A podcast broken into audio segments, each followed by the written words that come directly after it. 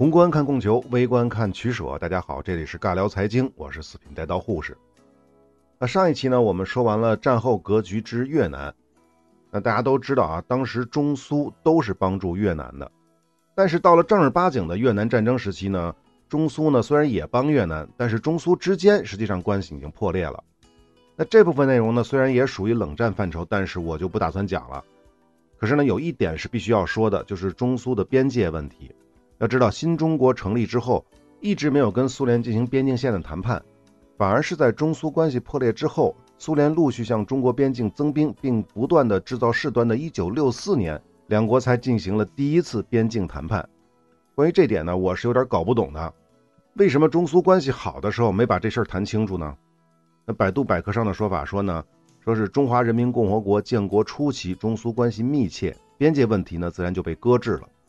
什么叫自然也被搁置啊？我特想知道是苏联想搁置呢，还是新中国想搁置呢？大家想想是谁呢？我觉得，如果中苏要谈边界问题，只能是谈苏联该退多少、还多少曾经侵占的土地，而不是说中国割给苏联多少土地。要知道，一九六四年第一次谈判的时候，苏联代表就说过，苏联认为的边界在什么地方，那边界就应该在什么地方，这个问题不容置疑，更不可能进行谈判。如果是这样的话，那新中国成立的时候，到底是谁不愿意谈呢？又是谁想要搁置呢？那再多说一句，肯定有很多朋友是不高兴的啊。但我还是要问这个问题，也请大家一起思考一下：如果没有爆发过朝鲜战争，中国和苏联的第一次边界谈判又会是在什么时候呢？好，关于中苏关系破裂这方面呢，我们就不多说了啊。那基本上远东的问题就说的差不太多了。那么，整个全世界还有哪些地区是没有按照战前美苏之间设定的剧本去演绎的呢？那么，在亚洲还有也门、埃及这两部分呢，我们暂时先不说。埃及的故事呢，可以留到中东战争的系列再聊。那至于曾经中东唯一的社会主义国家也门，我也打算是在中东系列里去补充。那中东这个系列是个大坑啊，我很早之前就挖了，而一直没有这个信心去填。呃，看情况吧啊。好，除此之外，再放眼全世界，除了非洲存在过那些假社会主义国家之外，最值得说的其实就是古巴了。首先呢，古巴也不可能出现在二战时期的美苏会谈的清单之上的，因为在美国的概念里，整个美洲都没什么可聊的，美洲是美国人的美洲嘛。其次呢，对于苏联而言，美洲太远了，别说二战期间了，即便是到了冷战时期，苏联的红海军也只能算是二流的水准。除了这个潜艇技术比较强之外，其他的呢都只能说一般。没有强大的海军，苏联又如何去支撑在拉美的社会主义事业呢？但是呢，这并不是说没有苏联的支持，美洲就不会出现社会主义国家。当然是有的，美洲这个变数依然是存在的。最大的变数，这就是古巴，而且它的位置还紧邻美国的本土。那关于古巴的历史呢，我们就不细说了，简单说几句啊，快速的过一下。古巴这个地方曾经是西班牙的殖民地，哥伦布第一次造访美洲，最先抵达的就是古巴北部的巴哈马，随后他就发现了古巴，自此呢，古巴就成为了西班牙的殖民地。十八世纪的七年战争时期呢，英国曾经短暂的占领过古巴，但是战争结束之后呢，英国还是把古巴还给了西班牙，但是不是白还啊，是换那个佛罗里达。十九世纪在西属美洲各地纷纷独立的时代。古巴是一直忠于西班牙的，直到1868年，古巴蔗糖种植园主律师塞斯佩德斯和他的追随者们为了反抗西班牙的高税负而发动了武装起义，随后宣布独立。那西班牙政府必须镇压啊，因此爆发了残酷的十年战争。那怎么残酷呢？我们以后讲古巴的时候再细说啊。1878年十年战争结束，总的来说呢是西班牙政府军略占优势，但到最后是双方都打不动了，他们签署了桑洪条约。西班牙政府承诺给予古巴更多的自治权，并且大赦等等等等。但是呢，西班牙政府并没有遵守他的承诺，所以呢，殖民者和西班牙政府依旧是冲突不断。到1895年，再次爆发了战争。这次呢，西班牙为了彻底解决古巴问题，调了二十万大军，而独立运动这边的人数就少得多，因此呢，只能采用游击战。还记得讲南非的时候说过英国是怎么对付游击战吧？其实就是跟西班牙学的。据说当时在西班牙设置的集中营当中呢，有二十到四十万古巴平民是死于饥饿和疾病。如果按照这个套路玩下去啊，古巴还是独立不了。但是呢，这次美国人参与进来了。一八九八年，美国派到古巴执行护侨任务的缅因号战列舰在哈瓦那港发生了莫名其妙的爆炸，美国立刻指责这是西班牙所为，由此呢爆发了美西战争。那美国人为什么要跟西班牙过不去呢？还是那句话，美洲是美国人的美洲，况且古巴离美国还那么近。那么美西战争呢，只打了几个月，美国是完胜。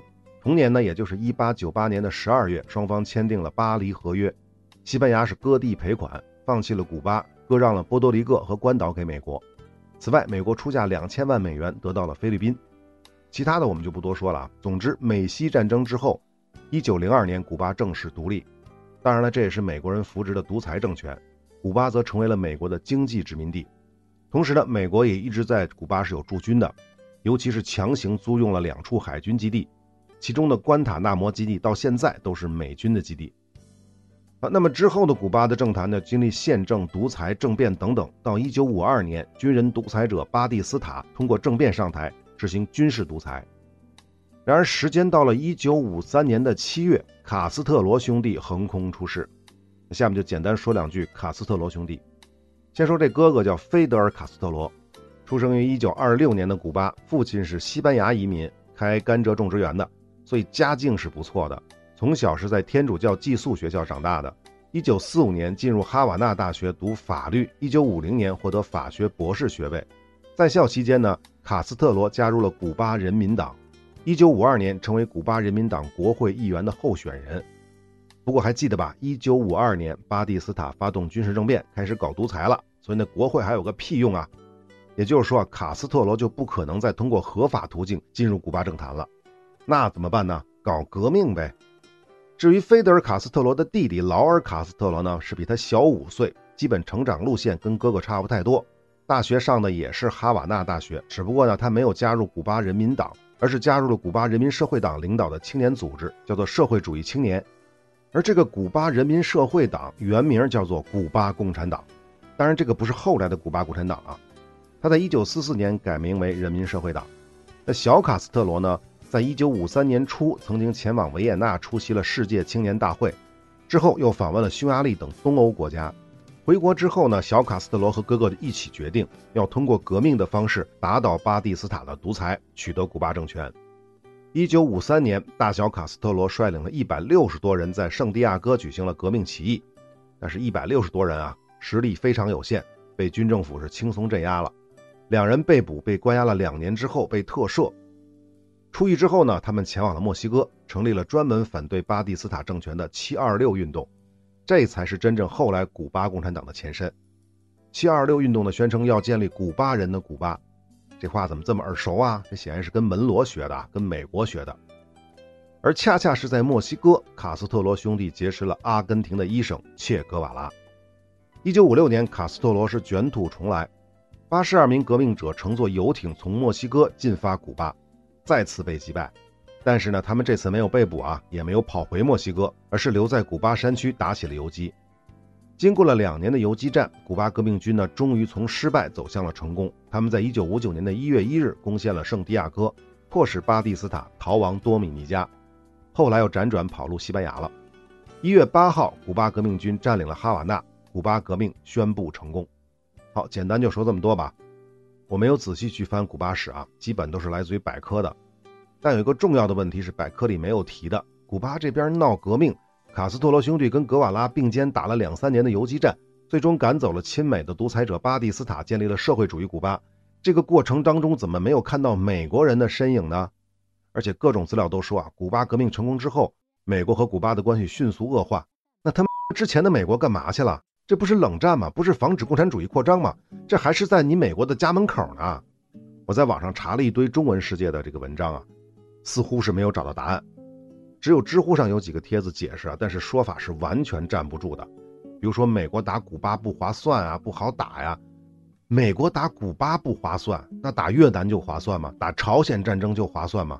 关键是古巴独立之后没多久，一九六一年，肯尼迪就策划了猪湾登陆。那还有帖子说啊，说古巴是独立主权国家，冷战也有冷战的规矩，不能随意的入侵他国，这就更扯淡了。那巴拿马不也是主权国家吗？美国不一样，该怎么弄他就怎么弄吗？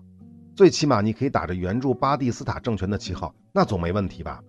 总之啊，毫无疑问，这里是有蹊跷的，所以我就只能去其他地方再翻啊，玩命的翻。最后终于找到了一篇对历史学家也是冷战专家雷纳塔·凯勒的专访，这其中就提到了我刚才的那个疑问。凯勒的回答很简单，就是美国一直就不认为古巴会威胁到美国的安全，甚至呢，在古巴革命成功之后的第一任美国驻古巴大使菲利普·邦萨尔。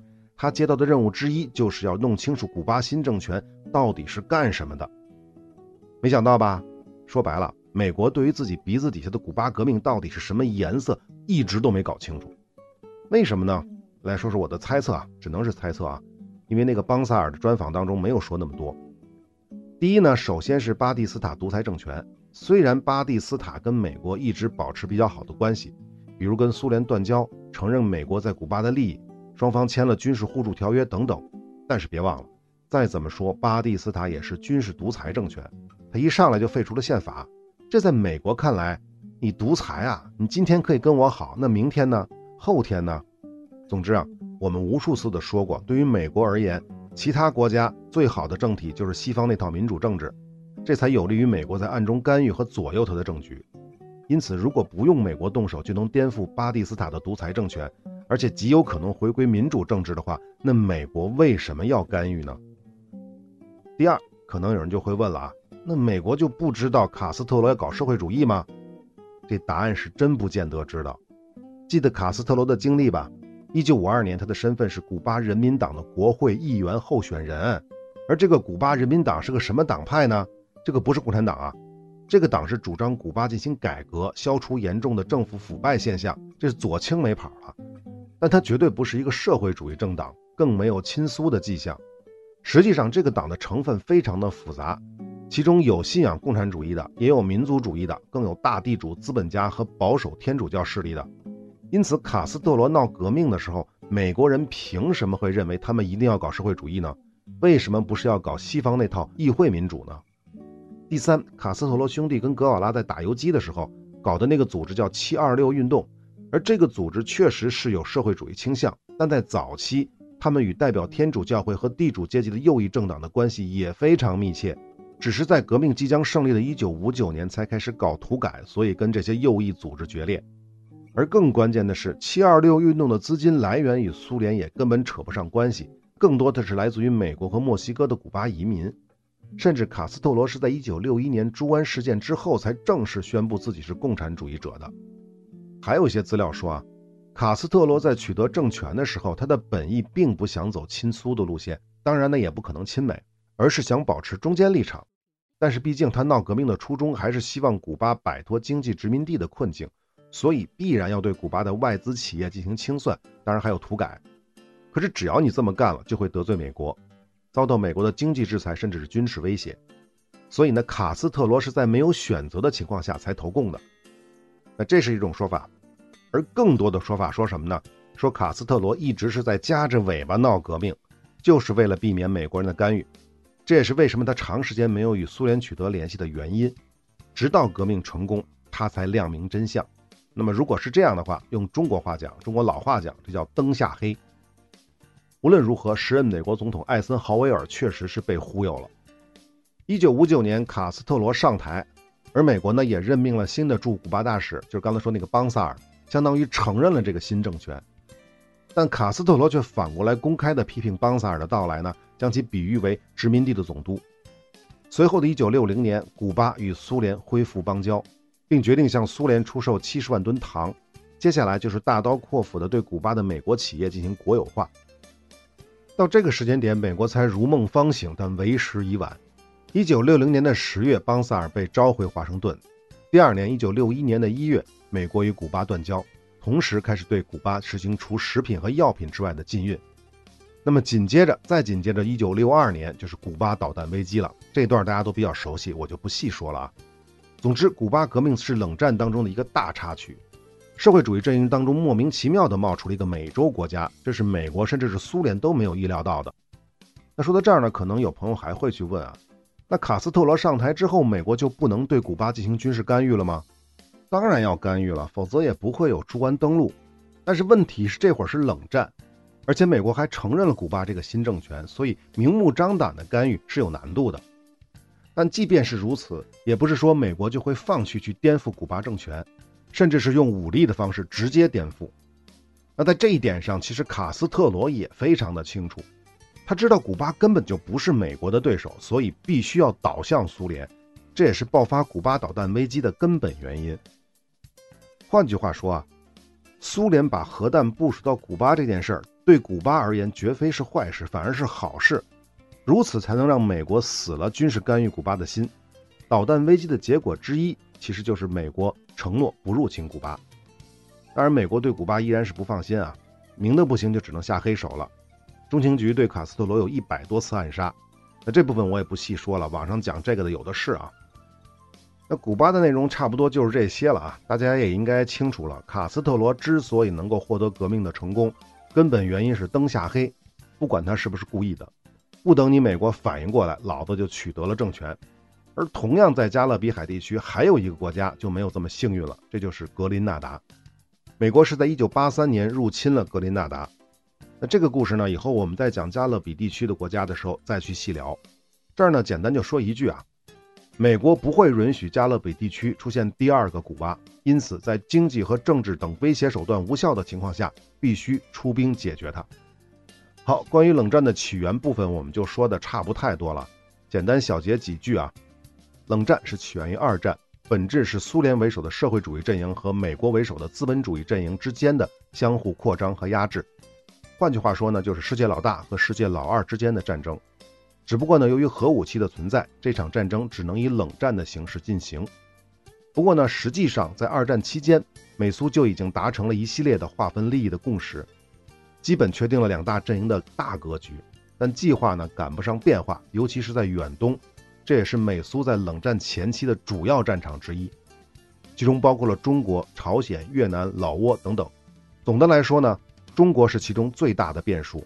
但是这个变数呢，在六十年代因为中苏关系的破裂被抹平了。那相对而言呢，最稳定的还是欧洲。